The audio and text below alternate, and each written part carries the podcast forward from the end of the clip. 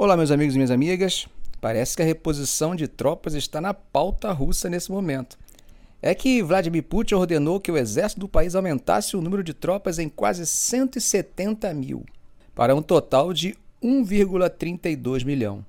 Isso quando a invasão da Rússia à Ucrânia está em seu 22º mês. O decreto de Putin foi divulgado pelo Kremlin nesta sexta-feira e entrou em vigor imediatamente. Considerando não apenas os combatentes, ele eleva o número total de pessoal militar russo para cerca de 2,2 milhões, incluindo 1,32 milhão em tropas. Não sei se vocês lembram, mas essa é a segunda expansão desse tipo desde 2018. O aumento anterior, que foi de 137 mil, foi ordenado por Putin em agosto de 2022, o que elevou o total de militares para cerca de 2 milhões de pessoal e cerca de 1,15 milhão em tropas. O Ministério da Defesa disse que a ordem não implica em expansão significativa da convocação, dizendo em um comunicado que o aumento aconteceria gradualmente, recrutando mais voluntários. Para justificar o aumento do número, o Ministério citou aquilo que chamam de Operação Militar Especial na Ucrânia e a expansão da OTAN em direção às suas fronteiras. Segundo eles, o fortalecimento das tropas russas havia sido uma resposta apropriada às atividades agressivas do bloco da OTAN. Parece que o número ainda não é ideal, uma vez que, não sei se vocês lembram, mas em dezembro do ano passado, o ministro da Defesa da Rússia, Sergei Shoigu, declarou que o país precisava de uma força de 1,5 milhão para garantir a segurança da Rússia. Mas na época ele não deu uma data para que o contingente atingisse esse tamanho. Antes dessa declaração, o Kremlin considerava o tamanho do seu exército suficiente mas o cálculo mudou após as esperanças de uma vitória rápida terem sido frustradas pela inesperada resistência ucraniana. Com o endurecimento da guerra, o tamanho das baixas militares russas e ucranianas permanece incerto. Cada um propaga um número. Pouco se fala sobre as baixas ucranianas, que acredito sejam grandes. Sobre as baixas russas, as primeiras fontes são o próprio governo ucraniano e, como sabemos, não seria a mais recomendável fonte a se seguir. Com isso, mais especula-se do que outra coisa. Quando buscamos baixas entre os russos, Moscou confirma números, ao meu ver, nada realista. Falam em pouco mais de 6 mil baixas militares. Mas, como temos visto, pelas estimativas ocidentais, são muito maiores. Vejam a discrepância entre os números apresentados. Em outubro, o Ministério da Defesa do Reino Unido afirmou que a Rússia provavelmente sofreu entre 150 mil e 190 mil baixas permanentes, número que inclui tropas mortas ou permanentemente feridas. Gente, é uma loucura dos números. Entendem o porquê eu vivo afirmando no canal que, se não for confirmado pelos dois lados ou verificada por fonte independente, não podemos tomar a informação como verdade? Então, a guerra não se faz apenas no campo de batalha. A informação também é importante. Em 1967, em plena Guerra dos Seis Dias, a imprensa egípcia propagava um avassalador avanço sobre as tropas israelenses. E as TVs da Jordânia veiculavam com festas na rua fake news. O rei Hussein da Jordânia, que havia sido avisado pelo governo de Israel de que não se envolvesse no conflito, se animou com as notícias falsas e entrou na guerra. Resultado: Israel invadiu Jerusalém Oriental, tomando o território dos jordanianos. Sentiram o poder que tem a propaganda de guerra? Mas, independente do número verdadeiro de baixas, o que temos de concreto é que as autoridades russas empreenderam vários esforços para aumentar o efetivo do exército. Em agosto de 2022, Putin ordenou um aumento no tamanho das Forças Armadas Russas para 1,15 milhão a partir de 1 de janeiro de 2023.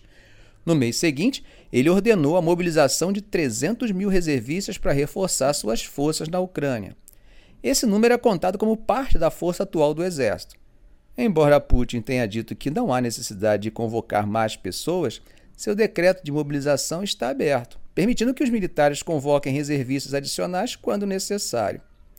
Esse decreto também proíbe que soldados voluntários encerrem seus contratos, ou seja, quem se voluntariou, assumiu o compromisso voluntário de combater, não tem mais o direito de desistir.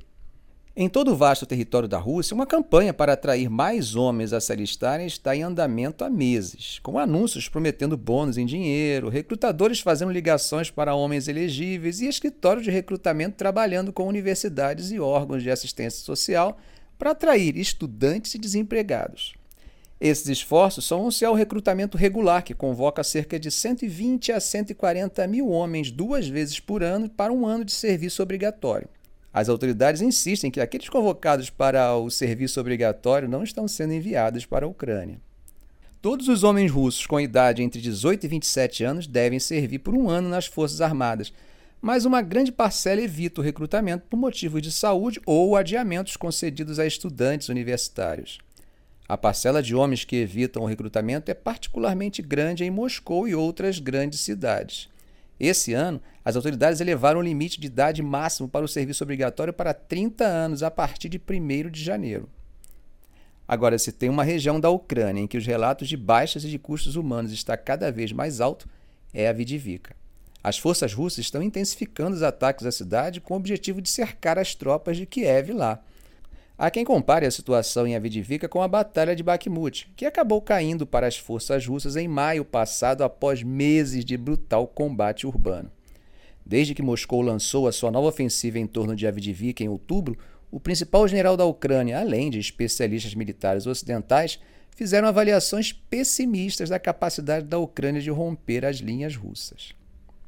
A cidade antes da guerra tinha uma população de cerca de 32 mil pessoas e se tornou uma cidade da linha de frente desde 2014, quando foi brevemente ocupada por separatistas apoiados por Moscou, que tomaram uma faixa do leste da Ucrânia.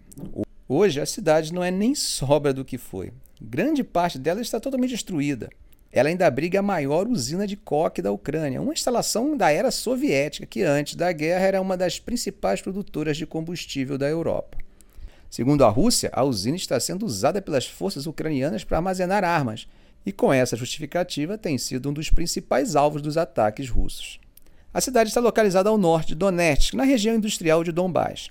As defesas ucranianas estão entrincheiradas na cidade e têm oferecido forte resistência às investidas das forças da Rússia.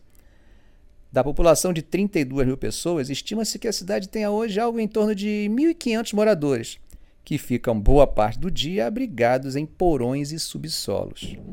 A despeito de tudo que comentamos sobre a imprecisão dos números, analistas ucranianos e ocidentais dizem que a ofensiva renovada da Rússia sobre a Avdiivka, sua maior operação desde o assalto a Bakhmut, até está avançando, mas a um custo humano extremamente alto. Em uma atualização de 27 de novembro, a inteligência militar britânica disse que os combates contribuíram para alguma das taxas de baixas russas mais altas da guerra até agora.